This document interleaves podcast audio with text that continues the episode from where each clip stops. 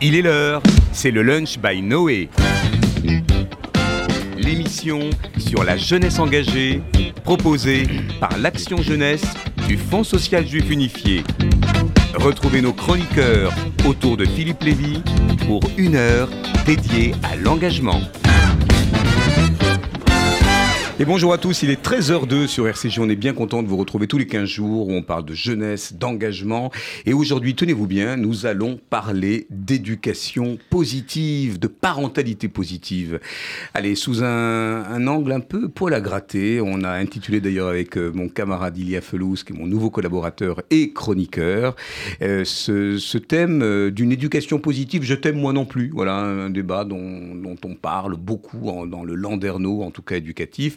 Et c'est vrai que soucieux d'y voir plus clair dans ce mouvement qui commence à faire débat, mais remonte à la fin du 19e siècle en Autriche avec les travaux, euh, d'Alfred, oui, faut pas que la, langue ripe à cet instant précis, les travaux d'Alfred Adler et de Rudolf Drekurs, en passant par Montessori, puis plus proche de nous, les américaines Lynn Lott et Jen Nelson, à qui on doit la diffusion de, de ce courant, eh bien, vous avez été nombreux, chères auditrices, chers auditeurs, chez mon Macron, à nous réclamer ce sujet qui agite bon nombre de parents, de, psychologues, de pédopsychiatres et la communauté éducative dans son ensemble. Alors, relâchement de l'autorité dans les familles, besoin de repositionner des limites éducatives, de les abandonner peut-être au profit de cet enfant roi, tiens, expression consacrée euh, par la pédopsychiatre Caroline Eliachev. Quand on n'entend pas seul d'enfants autocrates et tyrans, tiens, tiens, Oren Journeau qui est avec nous euh, me fait de l'œil, éducateur de judaïsme en mouvement. On a envie d'y voir plus clair sur ces notions de notation, de sanction, de punition, de reprise de contrôle de son autorité n'en jetez plus. Nous avons l'invité qu'il faut aujourd'hui dans le lunch. Et j'ai le plaisir eh bien, de recevoir euh, Eve Aboukaya, qui est bien connue de nos auditeurs, mais aussi du secteur de l'éducation.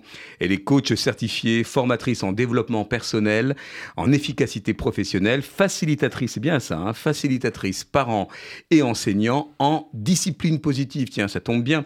Elle nous expliquera justement la nuance terminologique, hein, discipline positive, éducation positive. Mais alors pourquoi faire cette émission? Euh, Je parle de débat dans euh, un climat Thema un peu tendu, bah, il y a un livre qui a mis un peu le feu aux poudres, tiens, que je vais montrer face caméra. C'est celui de la psychologue pour enfants et adolescents, enseignante et autrice de plusieurs livres, avec des, thèses justement portées dans son livre euh, que j'ai là. Et pour ceux qui nous voient en podcast vidéo, vous euh, en reconnaissez le titre File dans ta chambre. Euh, une, petite polémique suscitée par ce livre, notamment autour de ce concept du time out. Je ne sais pas comment euh, Eve va nous aider à le traduire. Euh, est-ce que c'est le coin Est-ce que c'est le sas Est-ce que c'est ce moment de répit euh, après peut-être une punition, une sanction On essaiera, on essaiera d'y voir plus clair. Et puis notre Ilia Felous, chroniqueur. Salut Ilia. Bonjour, es avec nous depuis quoi Un mois maintenant l'Action Jeunesse Un mois et demi, deux mois, voilà. ça. Et je t'ai demandé ni plus ni moins de bûcher sur le thème de euh, la parentalité positive, pour, contre, on verra bien euh, euh, ce que tu en penses. Et puis, dans une rime riche entre Ilia Felous et Ethan Lalousse, ou Lalouse, je ne sais pas si je dois mouiller le Z, il n'y a, eh ben, il n'y a qu'un pas, ou même pas 30 cm. Salut, Ethan. Bah, enchanté. On est très content. Tu un visage nouveau, mais pas si nouveau parce qu'on a beaucoup parlé de toi. On avait même différé cette émission et je regarde Orange Journaux, qui est le responsable de Judaïsme en mouvement. Qui est Ethan bah, Ethan, c'est un de nos deux lauréats du Catskills Comedy by eh saison 3, qui a gagné euh, cette magnifique chronique pour les six mois à venir au sein de RCJ. Et donc, je tenais à remercier encore ce beau partenariat qu'on a avec euh, Noé pour la jeunesse. Et c'est le digne héritier bah, d'Adèle qui a, qui a fini l'année dernière. Et, et Adèle Salomon.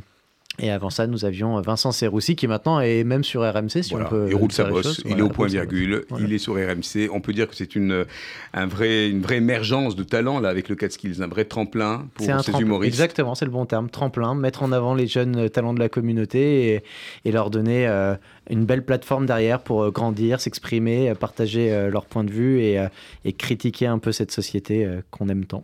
Bon alors, présage, Ethan. Ah alors, alors, on est d'abord on est en bonne compagnie et et on va, Eve Aboukaya, se tutoyer parce qu'on se connaît, si tu le permets. D'abord parce que tu as été une, très grande directrice de l'OFAC, qui, était, qui reste l'Institut de formation des animateurs BAFA, des directeurs de centres de vacances. Il en faut bien un diplômé pour encadrer ces centres de vacances. Et puis tu as, tu as filé ton chemin, comme on, on file une belle métaphore, celle de l'éducation. Une première question avant de rentrer dans le sujet de, l'éducation positive, euh, et c'est notamment une question au regard de, ce contexte. Hein. D'ailleurs, aujourd'hui, a un, événement spécial, il y a à Felouz, je regarde au Rennes aussi, avec une journée dédiée aux enfants israéliens. C'est ça, exactement. Plusieurs dizaines d'enfants israéliens, enfin franco-israéliens pour la plupart, qui, ont été rapatriés depuis le, depuis le 7 octobre, et nous, euh, Noé pour la jeunesse, avec l'aide surtout des animatrices, animateurs des différents mouvements de jeunesse, euh, on anime une journée complète euh, aujourd'hui. D'où mon t-shirt et d'où ton, t-shirt aussi, puisque on est venu pour l'occasion, pour l'émission, mais après on y retourne. Voilà, c'est ce Yom Lekoulam, une journée pour tous, et notamment pour cette, euh, cette jeunesse qui vit quand même un stress post-traumatique. Alors Eve, vous êtes, comme je le disais, spécialiste. oui, oui, oui, c'est vrai, oui, on va tutoyer, tu as raison. dès, que je dis spécialiste, le, le vouvoiement, tout d'un coup, rend le truc un peu... Voilà. Madame. Alors tu es spécialiste de la médiation avec les parents. Alors la question que j'ai envie de te poser, elle est relative au contexte anxiogène euh, euh, de la guerre euh, entre le Hamas et Israël, quel conseil donnerais-tu aux familles qui nous écoutent hein, et qui se sentent démunies face à des enfants inquiets, prostrés, qui ont même peut-être développé une phobie scolaire compte tenu d'un sentiment d'insécurité Voilà, l'heure où, je le rappelle, les demandes explosent sur la ligne de suivi psychologique, dont je vais quand même rappeler le numéro de téléphone ligne qui a été créé par les institutions, le Fonds social, l'OSE, le Cojazor, qui marche, qui marche 7 jours sur 7 et 24 heures sur 24. Écoutez bien, vous pouvez euh, vous en emparer. 01 86 96 30 00. 01 86 96 30 00. Que dire à ces parents qui sont euh, inquiets compte tenu d'un climat ambiant euh, euh, voilà, qui ne va pas va pas s'arranger. Hein. Oui. Alors d'abord, j'ai envie de leur dire que, nous sommes tous inquiets et qu'ils ne sont pas seuls. Et c'est très important, je pense, de se sentir euh, ensemble lorsqu'on est inquiet. Euh, je pense que les réseaux sociaux, en tout cas pour les âges, pour les enfants en âge d'avoir des téléphones portables, ils sont quand même favorablement pour quelque chose parce que les enfants sont exposés à des images, à des vidéos qui peuvent être extrêmement choquantes. Alors, je ne parle pas des enfants qui, hélas, ont fait partie, étaient dans des villes comme Sderot ou dans des kibbutzim, euh, etc., qui ont vécu eux-mêmes euh, les, attaques du Hamas, ou même les enfants qui étaient en vacances. Moi, mes enfants sont en école juive. Beaucoup de leurs amis étaient en vacances en Israël, donc ont vécu les sirènes d'alarme, etc. Euh, mais en tout cas, être exposé à des images et des vidéos qui peuvent être très choquantes et euh, dont le cerveau d'un enfant ne peut, que le cerveau d'un enfant ne peut pas traiter euh, de manière efficace, ne peut pas discerner, etc., ça peut être extrêmement anxiogène. Donc, je pense déjà que les parents doivent avoir, et, principalement en ce moment, un droit de regard sur ce que leurs enfants regardent sur les réseaux sociaux. la dernière chose, c'est offrir un espace de parole à nos enfants. Donc, euh, leur permettre euh, peut-être quotidiennement de dire, d'exprimer. Euh, les écoles, je pense, doivent être partenaires, et le sont d'ailleurs, hein, partenaires de ces espaces de parole. Il y a des psychologues, des cellules psychologiques qui ont été mises en place dans les écoles et dans les centres. Et je pense qu'il faut d'abord en connaître l'existence, puis user et abuser de, ces, de, de, de cette, ce, droit que nous avons d'aider nos enfants à s'exprimer, à questionner, parce que je pense que mettre des mots sur les choses, nommer les choses précisément, dire ses émotions aussi à travers ce qu'on voit, eh bien, ça permet déjà de, désangoisser un petit peu tout ça. Aurène Journeau, vous êtes le directeur du département jeunesse de Judaïsme en mouvement, avec plusieurs branches d'ailleurs, et du Talmud Torah. Donc les enfants, vous les côtoyez euh, chaque jour que Dieu fait, si j'ose dire. Même question euh, qu'à Eva Boukaya. Comment aujourd'hui vous accompagnez ces jeunes et leurs parents euh, dans ce contexte anxiogène où on nous rebat à la fois les oreilles et, les mirettes d'images qui peuvent être ultra violentes, avec cette inquiétude aussi pour sa sécurité? Bah, Je suis assez d'accord avec tout ce que vient de dire Eve. C'est-à-dire que il y a cet espace de parole qu'il faut pouvoir créer. Il y a aussi cet espace où on peut expliquer les choses.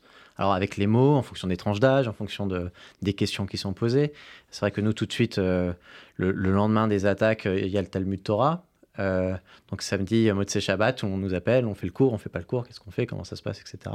On assure la sécurité, on maintient. Et je pense aussi ce qui est d'intéressant et ce qui est d'important, c'est aussi avoir ce sentiment de communauté c'est très important de ne pas être seul en ce moment. C'est difficile d'être loin pour ceux qui ont de la famille, ceux qui ont, des amis, ceux qui ont euh, des connaissances sur place. on est tous plus ou moins affectés et le, sens de communauté fait beaucoup, beaucoup de bien, le fait de se réunir. Nous, on a mis en place par exemple aussi des, sessions Zoom pour les, les, collégiens et les lycéens, justement parce qu'on s'est dit que comme d'habitude, dans les écoles, ça va être compliqué, qu'ils vont sûrement être pris à partie, que c'est toujours les mêmes responsabilités qui sont renvoyées vers nos, jeunes qui n'ont rien demandé à personne. Et donc, euh, quelques éléments géopolitiques, quelques éléments pour répondre aux questions, et surtout donner les mécanismes d'évitement.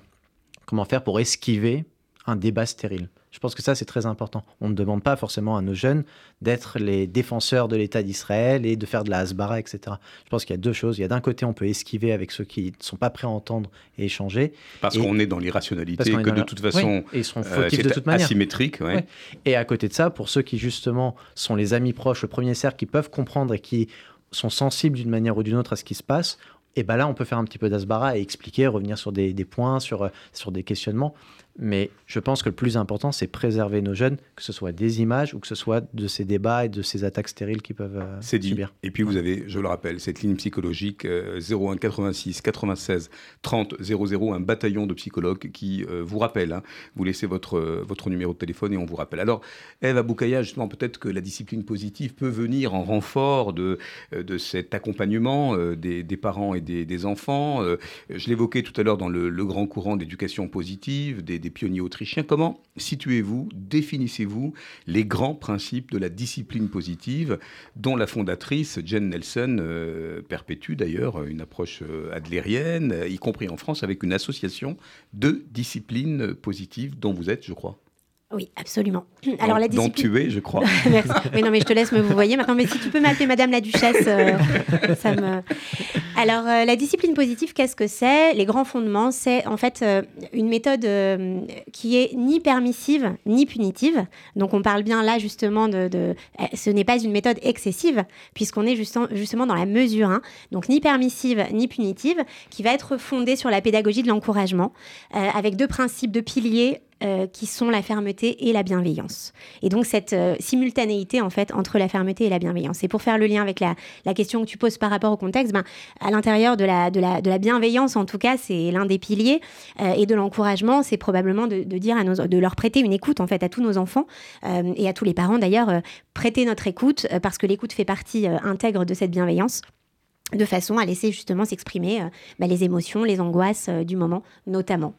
Alors, on a parlé de ce livre de Caroline Goldman, il y en a d'autres, hein, qui remettent en question euh, ce courant d'éducation positive en estimant justement qu'elle crée des enfants rois, inadaptés, asociaux, en manque d'empathie, euh, euh, avec une toute-puissance de l'enfant, j'évoquais l'enfant autocrate, parce qu'il n'y aurait pas dans l'éducation positive de, sanctions, de limites éducatives ou, de réprimandes. Est-ce que tu peux quand même faire un un petit éclairage, euh, puisque tu dis il n'y a pas de position excessive. Euh, Caroline Goldman, je vais la citer d'ailleurs euh, dans, dans, son livre, et je voudrais que tu réagisses à, ce, à ce parti pris. L'évolution de la société, je, cite, est progressivement devenue favorable au sort des enfants. Ils ont peu à peu été envisagés comme des personnes, ça c'est Dolto, hein, libérés, protégés par des lois, et une nouvelle priorité est apparue, celle d'épanouir ses enfants comme soi-même. Des courants idéologiques ont germé et l'éducation positive, bienveillante, s'est accrochée au courant du développement personnel pour proposer des méthodes éducatives complaisantes et vouer les mener vers un épanouissement complet, maîtrisé et sans conflit, et sans qu'on y prenne garde, une génération de rois est née avec toute la violence inhérente à la fonction de roi. Comment tu réagis à cette attaque en règle euh, de l'éducation positive qui donnerait le sentiment qu'encore une fois, il n'y a pas du tout de, de borne, de, de limite Alors, j'ai l'impression, de ce que je comprends, hein, de tout, tout, ce que j'ai lu et entendu de Caroline Goldman, je suis une grande... Euh, une grande qui est notre invitée, hein, Vox Populi, si elle veut nous rejoindre sur ce plateau, elle est la bienvenue. absolument. Euh, ce que moi j'en comprends, en tout cas, ce qu'elle critique, à mon sens, n'est pas tant l'éducation positive, du moins pas la discipline positive que, que moi, qui m'a formée. Donc, ni hérisson, ni paillasson ni hérisson, ni paillasson, ni polisson, euh, n'est-ce pas Mais euh, plutôt les dérives euh, de cette éducation positive. Je, je vais m'expliquer. Je pense qu'en fait, euh, comme toute méthode, en fait, hein, euh, l'être humain en fait ce qu'il en veut, ce qu'il en comprend. Euh, et on va aller plutôt là où ça nous rassure. Et, en fait, la discipline positive, quand je parle de ces deux piliers que sont la fermeté et la bienveillance, on entend bien par là justement cet équilibre, ce juste équilibre entre les règles, le cadre que l'adulte doit poser pour sécuriser l'enfant et le respect de l'enfant. Et éventuellement une certaine forme de liberté dans ce cadre. Euh, donc évidemment, ça veut tout dire et rien dire, mais c'est là où je pense que le parent doit y ajouter de lui. Euh, c'est-à-dire de son bon sens, c'est-à-dire de son système de valeurs, et c'est-à-dire aussi de ce qu'il souhaite être négociable et ce qui ne doit pas l'être. Et là, je pense qu'il euh, n'y a, a, pas deux foyers qui se ressemblent. Et ce que je pense, c'est que Caroline Goldman critique surtout la dérive principale de l'éducation positive qui finalement a, dévié vers un espèce de laxisme auquel, en lequel je ne crois absolument pas et pourtant formé euh, à la discipline positive et je ne crois pas en ce laxisme qui en effet manque de cette fameuse fermeté dont parle euh, très clairement la discipline positive, ce cadre dont l'enfant a besoin pour être sécurisé. Euh, mais par ailleurs, on va parler dans la discipline positive euh, d'une peut-être d'une certaine forme de diminution d'exigence, d'une certaine forme d'horizontalisation de la relation. Alors là encore, est-ce que ça veut dire qu'on est, est complètement égaux avec nos enfants? Et la discipline positive clarifie ça aussi, cet écueil qu'on peut en faire, qui est que euh, les enfants et les parents ne sont pas égaux en responsabilité, mais ils sont égaux en droit. Autrement dit, l'enfant a tout à fait droit au respect, comme le parent a droit au respect. Mais par contre, il y a une question de responsabilité qui se pose et le parent est responsable de son enfant. Et responsable, comme le dit euh, d'ailleurs euh, le, texte euh, de, du, de, la Déclaration des droits de l'enfant, hein, le parent est responsable. Janusz Korczak, qui l'a quand même inspiré absolument. tout à l'heure. Et, donc l'adulte est responsable, on va de, citer plutôt. responsable de subvenir aux besoins de son enfant, aux besoins primaires de son enfant, notamment, et de l'éducation de son enfant. Et éduquer son enfant, bah, on y voit ce qu'on veut derrière. Alors, discipline positive, on pouvait, on pouvait se dire, tiens, c'est un oxymore, quoi, c'est un peu contradictoire, la discipline étant autoritaire, un peu rigide, et tout le côté euh, positif, plutôt euh, ouvert, bienveillant, disponible. Euh, je pose la question à tous les deux d'ailleurs, à, l'éducateur et à la praticienne en, discipline positive.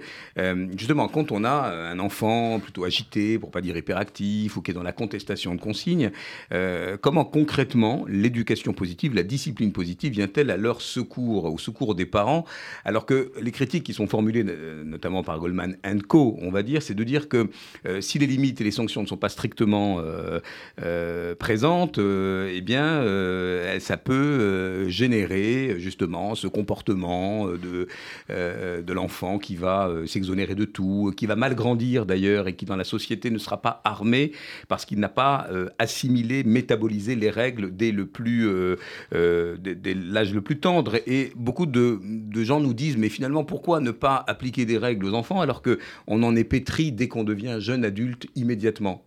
Pourquoi ce, ce retard et différer l'internalisation des règles, euh, alors que euh, bah, on est dans une société où on est régi euh, par ces règles justement civiques, citoyennes, de civilité Alors en fait, on, ne va pas parler de règles dans la discipline positive, mais d'un cadre. Alors vous me direz, c'est que tu me diras, c'est qu'une question de sémantique. Oui. Hein.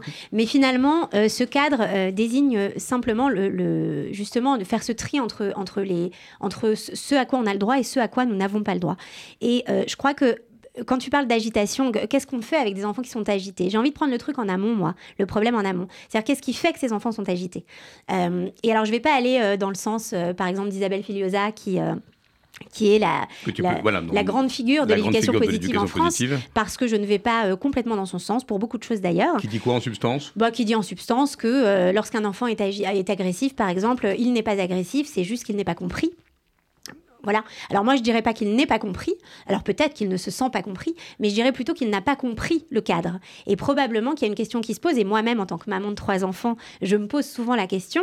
Euh, lorsque j'ai un, un, de mes enfants qui est très agité ou qui, euh, à qui je dois répéter 500 fois la même chose, et ça m'arrive, hein, et en ce moment particulièrement, euh, je, vous, je, vous, raconterai plus tard, en tout, en tout état de cause, ça me questionne, alors non pas dans la culpabilité, mais dans la responsabilité, encore une fois, ça me questionne sur la clarté du cadre. C'est-à-dire, je me à quel moment est-ce que le cadre, d'abord, est clair? Parce que s'il n'est pas intégré, il faut déjà se demander s'il est clair. Et donc, je ne peux pas demander à mon enfant d'intégrer une règle, un cadre, si déjà il n'a pas été posé. Et encore moins s'il, enfin, et, n'a pas été, s'il a été posé, mais en tout cas de manière pas super claire. Donc, déjà, je pense qu'il faut se questionner sur qu'est-ce qui est mis en place à la maison quel est le cadre? Est-ce que ce cadre a été clairement euh, euh, défini? Est-ce qu'il a été communiqué de manière claire à nos enfants? Est-ce qu'ils sont suffisamment euh, matures pour le mettre en œuvre? Comment je les aide? Quels moyens je leur donne? Pour qu'ils puissent comprendre ce cadre, ce cadre et se l'approprier et y répondre derrière Je crois que c'est surtout ça la question qu'il faut se poser face à l'agitation, par exemple, ou l'agressivité d'un enfant. Aurène, j'allais montrer d'ailleurs face caméra, mais pour ceux qui nous, écoutent religieusement, vous pourrez retrouver les écrits, alors avec d'autres euh, d'autres collaborations. Hein. Je pense à, Candice Kornberg-Hansel, euh, puisque tu écris euh, notamment dans la, collection Marabout, mais parents imparfaits. Je trouve que le titre est assez de circonstance, que ce soit sur l'éducation positive avec une petite boîte à outils en fin de, en fin de livre avec une roue, une espèce de baromètre des émotions d'ailleurs. Tiens, mais toi tu es jeune papa, Oren, par exemple. Est-ce que poser le cadre, le conscientiser et puis surtout le faire respecter va de soi? Sur le principe, oui. Dans les, faits, pas toujours. C'est bien, c'est bien le souci. C'est-à-dire que ce, cadre est, très, très important. Et, euh, et parfois, en fonction aussi des enfants, en fonction de, plein de choses, ça peut avoir euh, une incidence. Soit ça peut très bien fonctionner, soit ça fonctionne pas. Et la question, c'est pourquoi ça fonctionne pas? Pourquoi on n'y arrive pas? Je sais que j'ai un, enfant euh, pour qui les règles sont extrêmement compliquées et qu'il verbalise. Hein. À, trois ans, il me disait Papa, je n'arrive pas à respecter les règles, c'est trop dur. Il te le dit comme ça Oui, il me l'a Alors, c'est vrai que quand on entend ça, on est déstabilisé on essaie de trouver des solutions. Et c'est vrai que ce que disait Eve est très important. Je pense que d'abord, un, il faut redéfinir le cadre. Deux, il faut le réexpliquer. Trois, il faut anticiper. C'est-à-dire qu'on ne peut pas demander à un enfant qui est confronté à des difficultés personnelles tout de suite de réagir au quart de tour parce qu'on a dit bah maintenant on sort, etc. Non, il faut le préparer. Attention, dans euh, une demi-heure, on va sortir, donc il faudra te préparer, etc. Et en fait, il y a énormément de bon sens, parce que moi je me positionne aussi en tant qu'éducateur. Tout ce que décrit Eve, c'est ce qu'on appelle en fait les règles de vie dans nos accueils collectifs de mineurs. Nos règles de vie doivent être très claires. Et après, la nuance entre autorité et être autoritaire, c'est toute cette différence de cette bienveillance, c'est-à-dire comment on fait preuve d'autorité sans être autoritaire. C'est un challenge extrêmement difficile pour nos, pour nos animateurs en particulier. Comment ils ne basculent pas en 5 secondes dans l'autoritarisme. Les émotions. Les émotions. Comment, comment, vous gérez d'ailleurs tous les deux? Alors, je ne sais pas si vous êtes parents euh, tous les deux. Non, vous êtes un peu jeunes encore. Vous n'êtes ah, pas encore papa tous les deux? Oncle. Comment on gère, comment on gère le, le fameux time-out qui a fait couler tellement d'encre avec, euh, il y a, il reviendra dans la rubrique parentologie du monde, une explosion euh, des, des psychologues qui, vent debout, ont estimé que c'était une brimade, que ça allait générer quelque chose de très délétère. C'est quoi ce time time-out à la Goldman, euh, pas Jean-Jacques, hein, euh, ah, J'aurais pu t'en parler aussi, sans problème. Euh, le time-out à la Goldman, c'est simplement isoler l'enfant. Caroline Goldman, je précise, Caroline Goldman. C'est, de ce que j'en ai compris en tout cas, c'est isoler l'enfant de l'espace commun. Alors, c'est pas le mettre au coin. Hein non, ce n'est pas le mettre au coin. C'est isoler l'enfant, le mettre dans sa chambre et fermer la chambre sans la verrouiller. Il y a quand même une symbolique là importante. Ça va mieux en le disant. et en tout cas, euh, en tout cas, l'isoler de l'espace commun, ça va mieux en le disant. Ouais. Qui riait ma blague oui, mais cela dit, c'est important. C'est très important. Euh, et donc, c'est euh, lui faire comprendre qu'en fait, à un moment donné, si tu n'as pas été adapté, en tout cas, c'est mon interprétation, si à un moment donné, tu n'as pas eu un comportement adapté en société, alors tu t'isoles de cette société, de cette communauté. Voilà, surtout qu'elle met un timing pour les 1 et les 2 ans. Donc, bon, je vous invite quand même à, parcourir son livre ou à le lire intégralement. C'est chez Duno.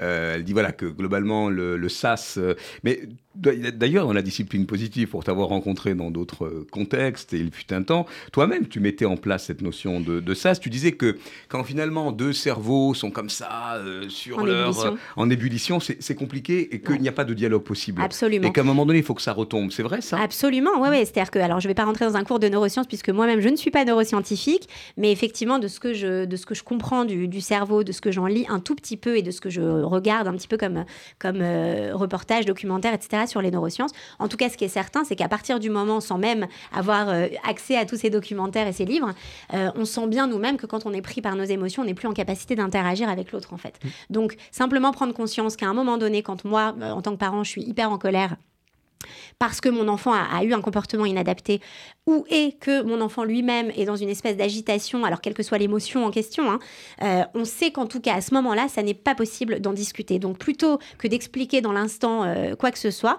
la meilleure, je pense, et je suis OK avec ça, la meilleure façon de faire, c'est plutôt de s'isoler mmh. de façon à pouvoir se faire du bien, redescendre, et c'est finalement pas tant éloigné euh, de, ce que, de, ce que, de ce qu'explique la discipline positive. C'est-à-dire que l'idée, c'est de redescendre pour reconnecter cette pseudo-partie pensante de notre cerveau et cette partie émotionnelle de notre cerveau, c'est un peu schématisé, c'est pas tout à fait ça, mais bref, pour réussir à nouveau à discuter de ce qu'il s'est passé. Attention, on y revient. On y revient quoi qu'il en soit. Là où peut-être Caroline Goldman ajoute quelque chose, c'est que derrière, il faut qu'il y ait sanction.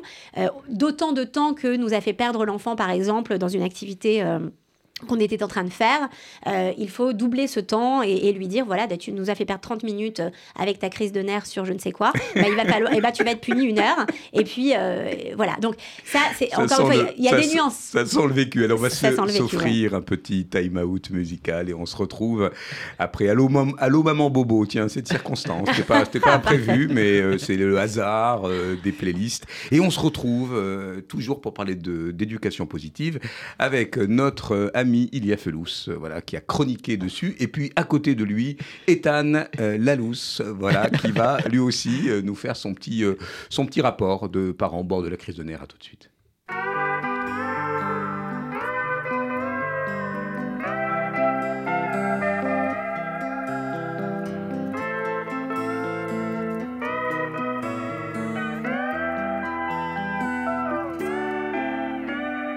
Je marche tout seul le long de la ligne de chemin de fer.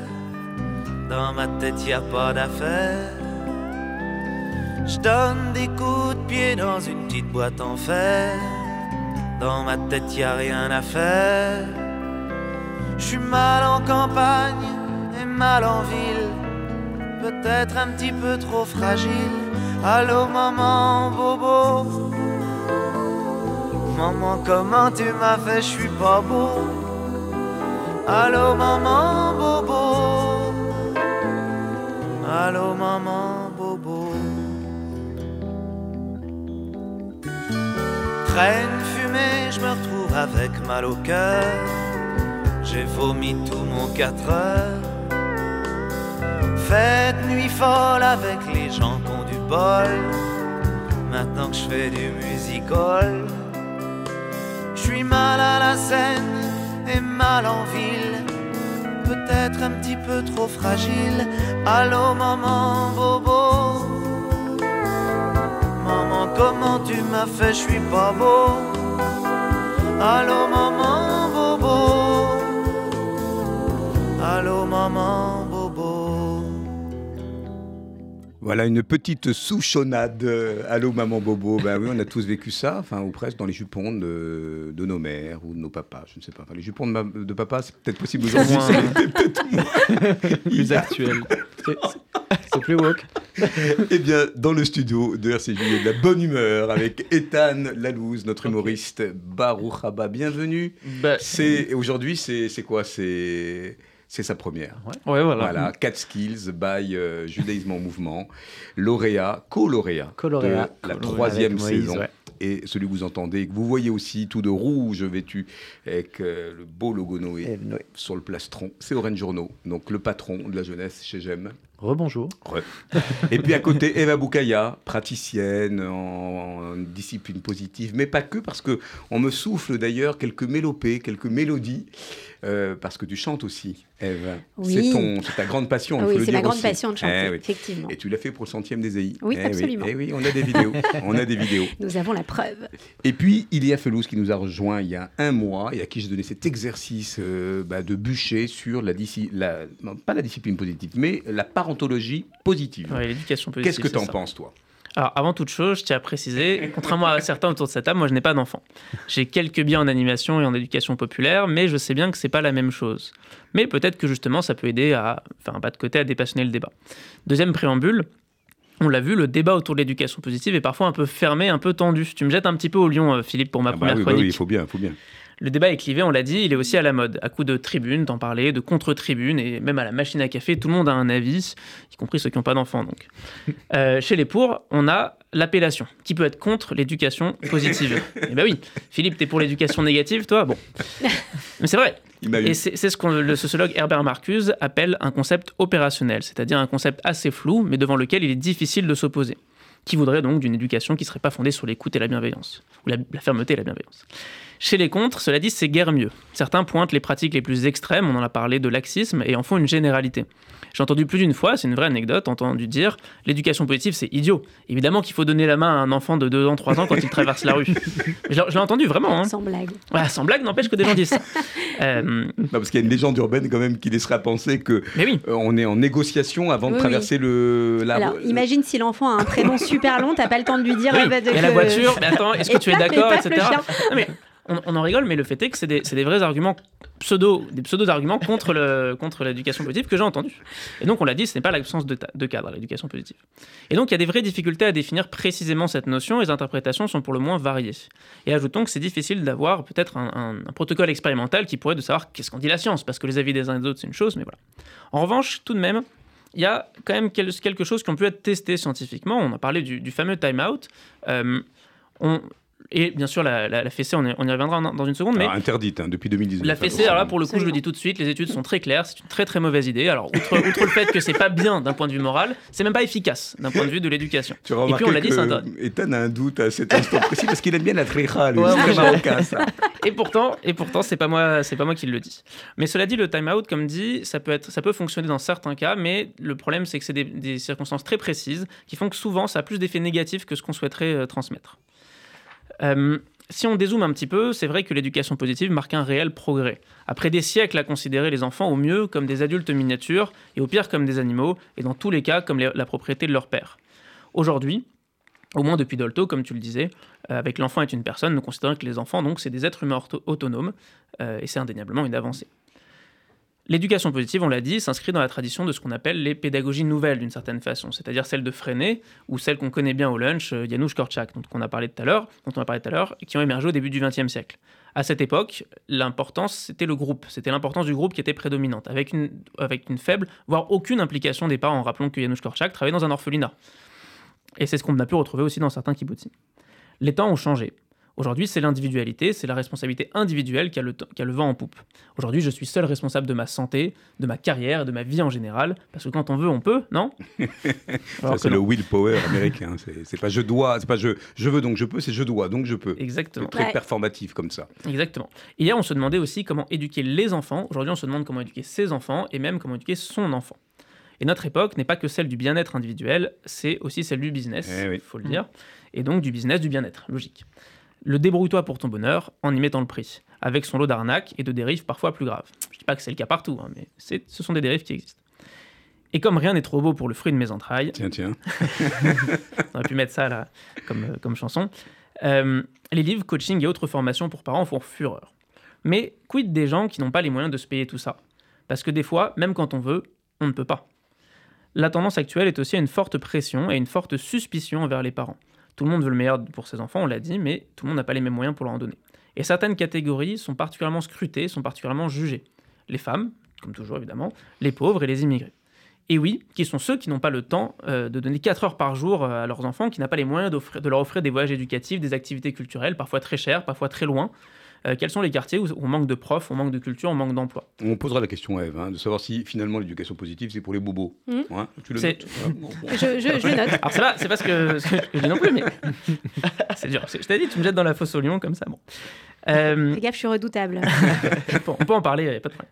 Euh, donc on l'a dit, parmi ces différentes visions de l'éducation positive, pas toutes, mais certaines, et même parmi leurs plus fervents détracteurs, ont les travers de notre temps, c'est-à-dire une vision très individualiste de l'éducation, une vision très individualiste des choses.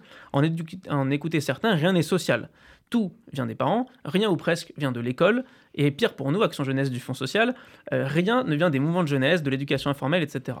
Et oui, mais c'est ce qu'on ce qu'on entend parfois. Et ce n'a pas toujours été le cas, et ce n'est pas le cas partout. L'idée d'offrir le meilleur, d'offrir le meilleur pardon, à ses enfants est évidemment louable. Nous voulons qu'ils réussissent dans leur vie et non pas, pardon, justement, nous voulons qu'ils réussissent leur vie et non pas qu'ils réussissent, ou pas seulement qu'ils réussissent dans la vie. Et nous nous alarmons à raison quand ils cèdent aux sirènes de l'argent facile, avec les pompes à chaleur eh et autres arnaques au CPF. Eh L'époque où des proches blaguaient avec Moi j'étais chef de rayon, mais mon fils sera chef de diamètre, cette époque a vécu. Eh oui, ça a vécu ça. Mais et tant mieux, et tant mieux. Mais c'est parfois remplacer une forte pression par une autre. L'État veut donner des directives claires. J'ai lu par exemple qu'il faut une demi-heure d'écran maximum entre 3 et 6 ans. Très bien. Mais j'ai lu aussi des débats presque talmudiques à se demander s'il faut compter les, les 3 secondes où l'enfant le, a regardé par-dessus l'épaule du voisin dans le bus, le portable, euh, dans, ses, dans, ses, dans sa demi-heure. Toutes ces injonctions forment parfois des parents stressés qui mériteraient à notre tour de leur créer une école. Mais je crois que l'expression ah est déjà prise. L'école des parents, ça c'est déjà ah, pris, oui, je crois. Hein. Tout à fait, c'est déjà pris. Et donc, on peut dire en réalité, j'ai un petit peu de, nuance, on va essayer. Ne faudrait-il pas donner un peu moins d'injonctions et un peu plus les moyens à chacun et chacune de faire des choix éclairés et fondés sur la science? Peut-être que l'avenir n'est ni à l'enfant roi ni au pouvoir absolu du pater familias, mais à une relation saine dans la famille, fondée sur le respect des enfants et des adultes, c'est un petit peu ce que tu, que tu proposes, toi aussi, euh, fondée sur les objectifs de l'éducation positive, mais parfois avec un petit peu moins d'injonction, un peu moins de pression, de culpabilisation, sur des parents qui font tout ce qu'ils peuvent au quotidien et qui ne sont pas des super-héros non plus. D'enseigner les règles de bonne conduite en société, bien sûr, mais sans tomber dans des actes d'un autre temps. Et pourquoi pas en remettant un petit peu de collectif là-dedans, pour construire une société plus fraternelle. Merci. Euh, il y a un peu l'applaudir parce que c'est sa première chronique, pas toujours simple. Merci, merci. Alors là, il y a de la matière, Eve. Euh, je voudrais que tu réagisses euh, à, cette, chronique. Non, mais tu as 30 secondes. Un, ou deux éléments. C'est vrai que euh, la conclusion d'Ilia prête vers le, bon sens. Voilà, le bon sens est la chose la, plus communément partagée, disait Descartes. Est-ce que finalement, les parents en sont suffisamment dotés? Est-ce qu'il n'y a pas une forme de d'hystérisation, d'inquiétude dans une société où globalement euh, le parent, on le voit, on en discute souvent avec toi, Orange Journaux est de plus en plus intrusif dans les colos. Il y a une inquiétude. Est-ce qu'il ne faudrait pas revenir à une forme de, rationalité, de, oui, cette spontanéité peut-être, de respiration mm. Alors, euh, je parlais tout à l'heure de spontanéité, et effectivement, euh, le fait de, mettre tellement de choses en lumière aujourd'hui euh, par les médias, on est nous-mêmes, parents, très exposés aux médias, et donc on a cette facilité à aller consulter tel ou tel podcast, aller acheter tel ou tel bouquin, ou aller à la médiathèque quand on n'a pas les moyens pour aller consulter tel ou tel bouquin sur la parentalité.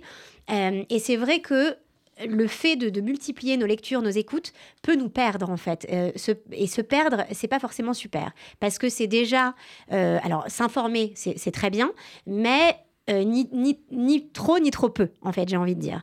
Euh, et ce juste dosage va être un petit peu compliqué à trouver. En tous les cas, je pense qu'il est nécessaire pour éviter de perdre sa spontanéité dont je parlais tout à l'heure et son bon sens en tant que parent. Jane Nelson disait une phrase très... Enfin, la, fondatrice, la, fondatrice, de, la, discipline positive, qui est toujours, de ce, très toujours de ce monde. Toujours de ce monde.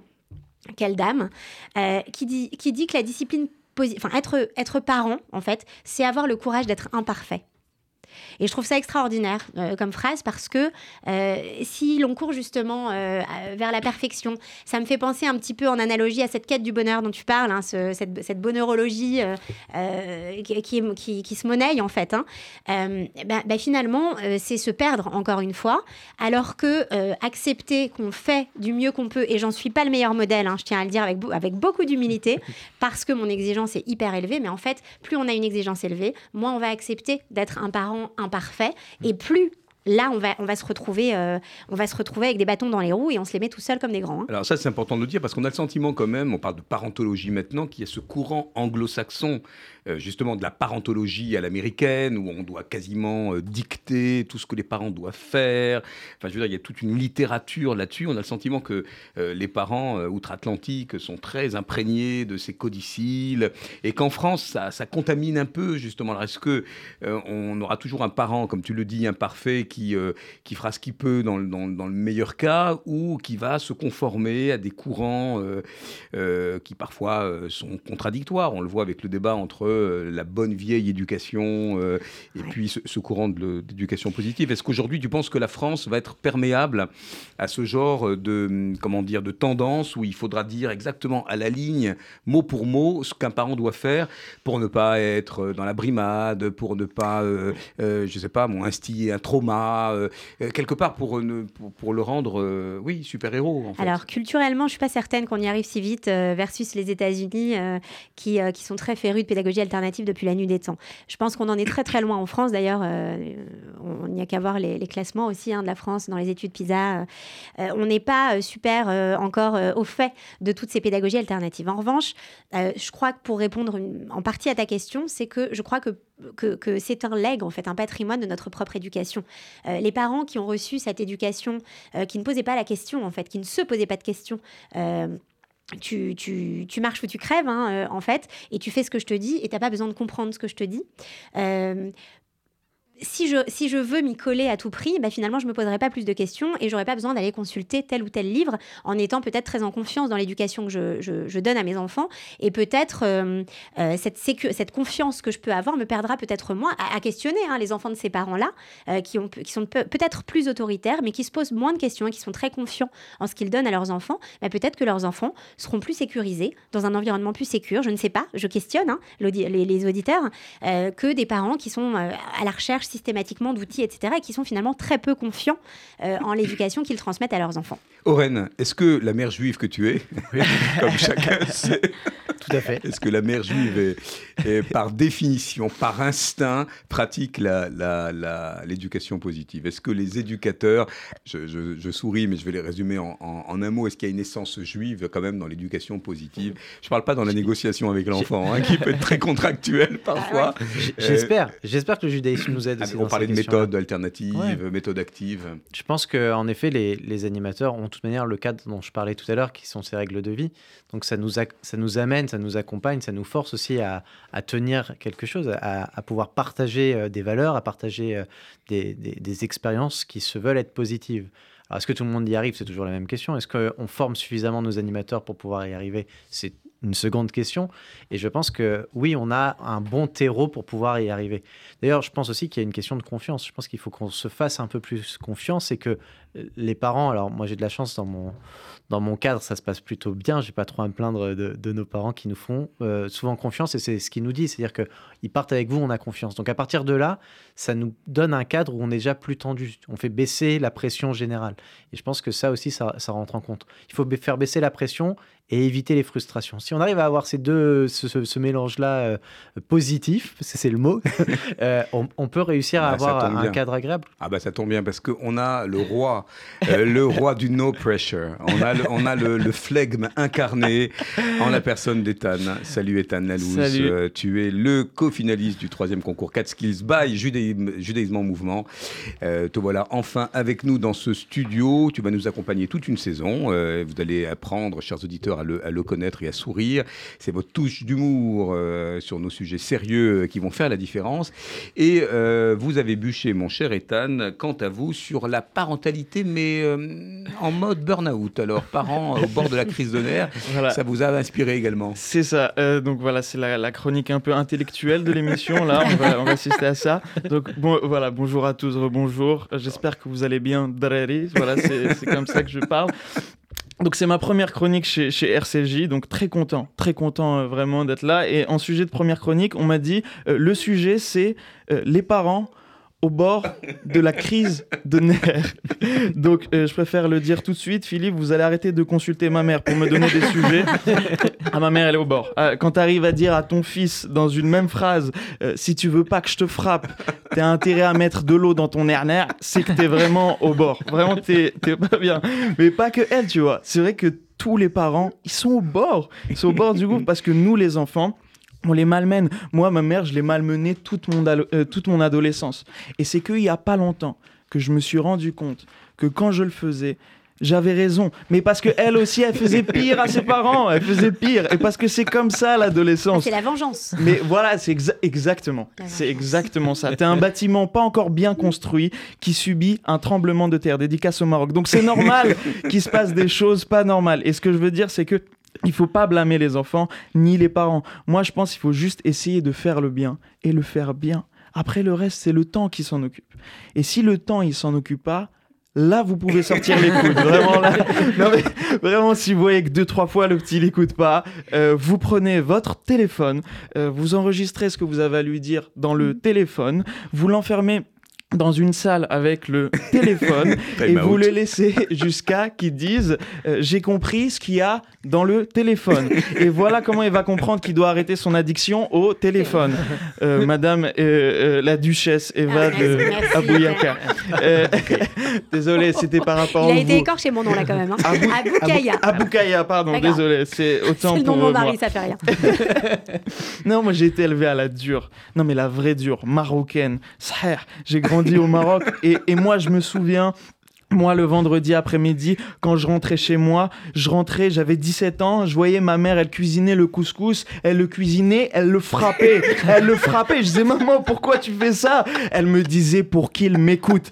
Elle avait le meilleur couscous de tout le Maroc. Juste après, elle venait me voir, elle me, dit, elle mettait une claque et elle me disait, t'as intérêt toi aussi à m'écouter si tu veux pas que je te frappe. Je disais, mais tu viens de me frapper. Elle me disait, oh J'ai le meilleur couscous de tout le Maroc parce que je le frappe.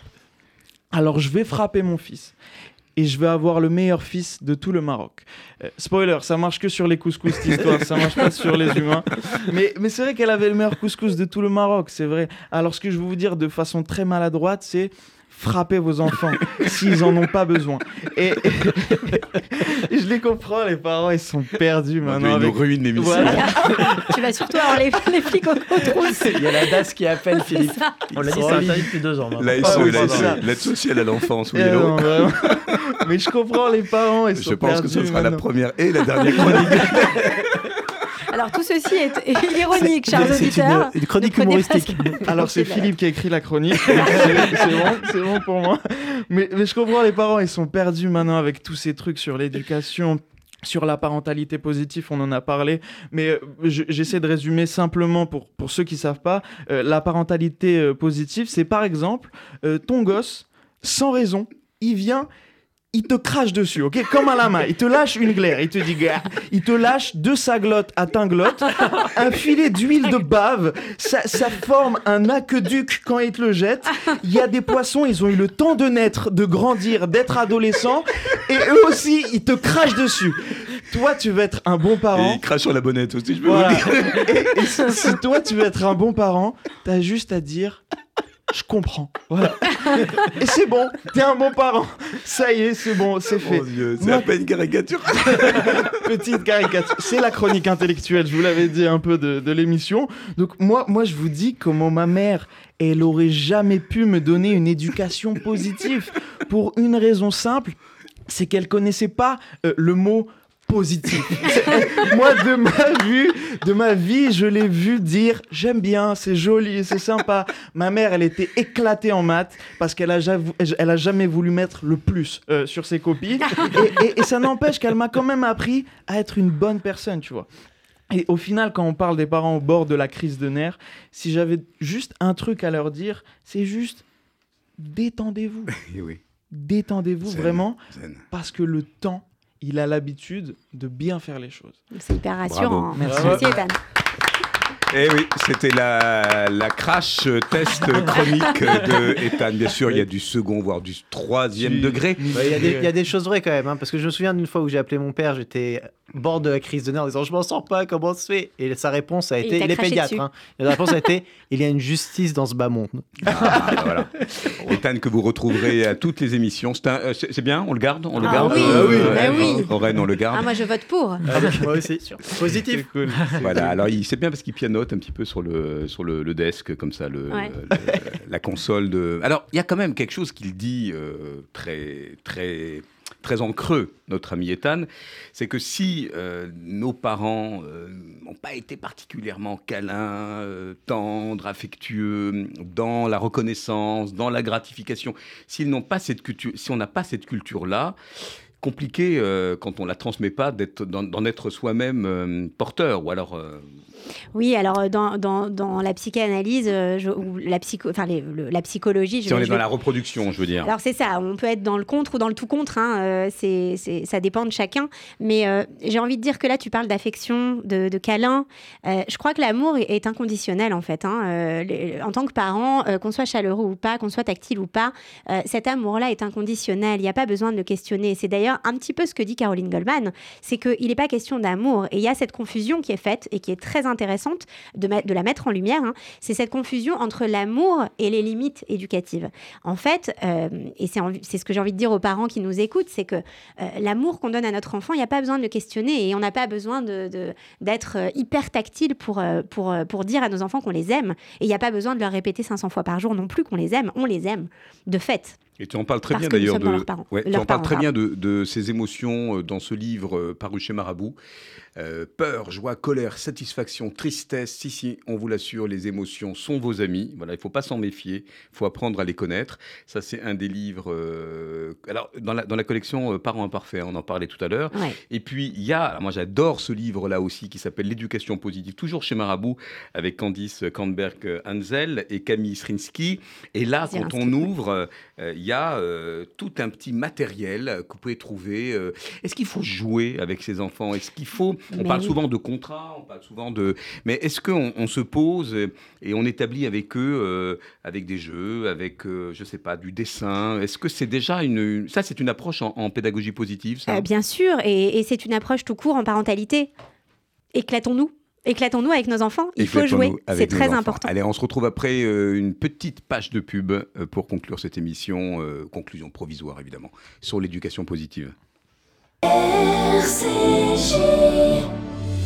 Chers auditeurs, je suis Victor Vince, directeur général du Magen David Adom. En ce moment crucial, Israël est confronté à de multiples défis. Chaque instant compte pour sauver des vies. Rejoignez-nous dans cette lutte vitale. Votre don au Magen David Adom soutiendra nos équipes médicales et de secours qui bravent tous les dangers pour protéger et soigner les citoyens d'Israël. Pour faire votre don, mda-france.org ou MDA France, 40 rue de Liège, Paris. MDA France, association au service de la vie. Avec le FEGU, mobilisons-nous pour Israël. Engagez-vous dans l'action d'urgence. Votre aide fournira nourriture, produits d'hygiène, médicaments et réconfort aux enfants. En collaboration avec nos partenaires israéliens, la Tête, la Chavaya Israéli et le FSU Israël, nous ciblons précisément les besoins sur le terrain, venant en aide aux appelés, aux populations dans le besoin, aux évacués des localités entourant Gaza et aux familles dans les abris. L'urgence est réelle et votre soutien est vital pour les semaines à venir. Donnez maintenant sur don.fju.org slash urgence-israël don.fju.org slash urgence-israël Moi, euh, oui, oui, je jette de l'argent par les fenêtres. Mais uniquement sur les autoroutes. Parce que sinon, je fais appel à Best Fenêtre. De la porte d'entrée à la pergola, en passant par les volets roulants, ils s'occupent de tout. Et comme ils sont qualifiés RGE Calibat, je suis tranquille. Ah, j'ai oublié de vous dire. Avec eux, je bénéficie même des aides de l'État. Particuliers, professionnels, collectivités. Best Fenêtre, 132 rue de Bagnolet, Paris 20e. 01 43 73 36 36. Best Fenêtre, la qualité au meilleur prix. Le Centre d'art et de Culture présente la 21e édition du festival Jazz Klezmer, du 9 au 19 novembre 2023. Une édition exceptionnelle avec les plus grands noms du jazz.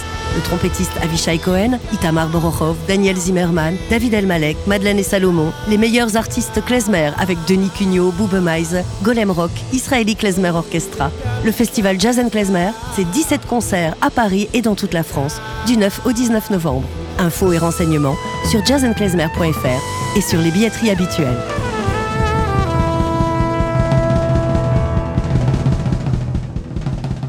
Israël est en guerre. Le KKLJNF accompagne l'État d'Israël depuis sa création et s'est toujours tenu à ses côtés pendant les moments difficiles. Aujourd'hui, le Keren Kayemet le Israël agit pour les habitants des communautés frontalières de Gaza et de celles du nord du pays afin de répondre à leurs besoins les plus urgents. Participez à la campagne d'urgence du KKL de France et faites votre don sur kkl.fr. KKL de France 01 42 86 88 88 01 42 86 88 88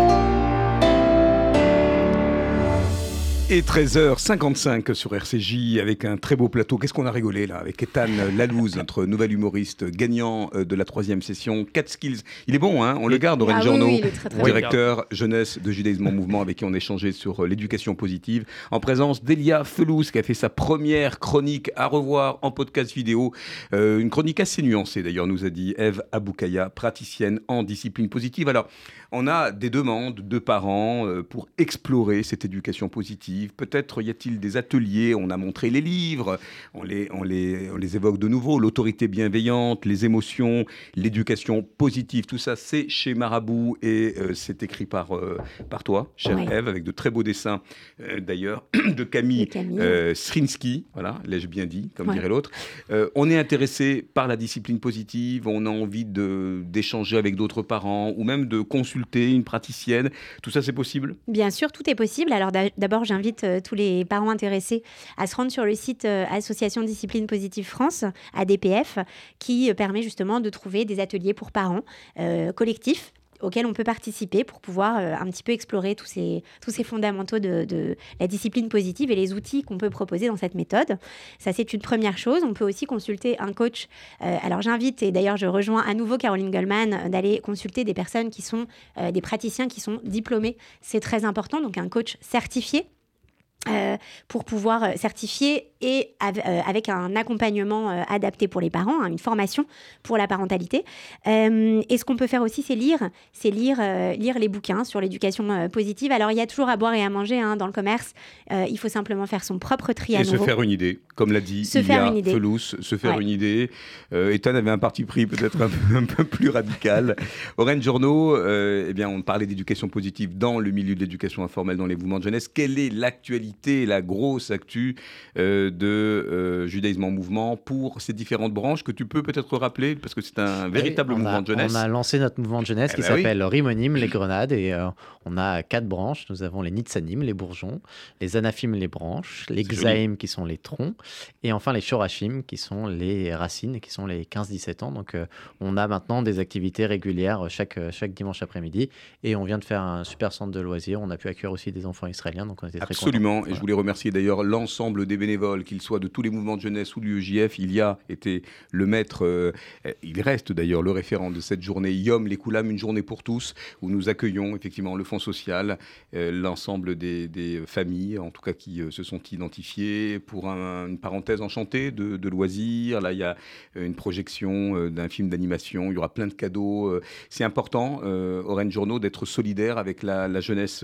israélienne, qu'elle soit encore là-bas euh, ou qu'elle ait été rapatriée Extrêmement. On a absolument besoin de ça pour eux et pour nous. Je pense que c'est, euh, ça va dans les deux sens et euh, ce lien est plus que jamais important dans, notre quotidien. Et voilà, il faut, il faut le maintenir, il faut le faire, il faut le nourrir, il faut le, faut le tisser. Et euh, ça passe par plein d'actions. Et l'action d'aujourd'hui, je tiens vraiment à remercier le Fonds social pour ce qu'ils font. Parce que aussi, c'est plein d'animateurs qui sont soit des animateurs de mouvements de jeunesse, soit tout simplement des personnes qui ont voulu donner de leur temps. Et ça crée un, moment euh, unique et magique où euh, on respire un petit peu aussi pendant ce quotidien et cette actualité pas toujours rigolote. Merci pour votre fidélité. Merci beaucoup, Eve Aboukaya. Tu reviendras pour nous raconter un petit peu ce feuilleton de l'éducation positive. Avec Ethan, je crois que tu as ta place et ta bonnette. Merci, merci Ilia, merci Orange Journaux. Et on se dit dans 15 jours. Et puis, si vous voulez encore une fois, aider le Fonds social dans ses actions. Rien de plus simple. Euh, www.fju.org. À très bientôt.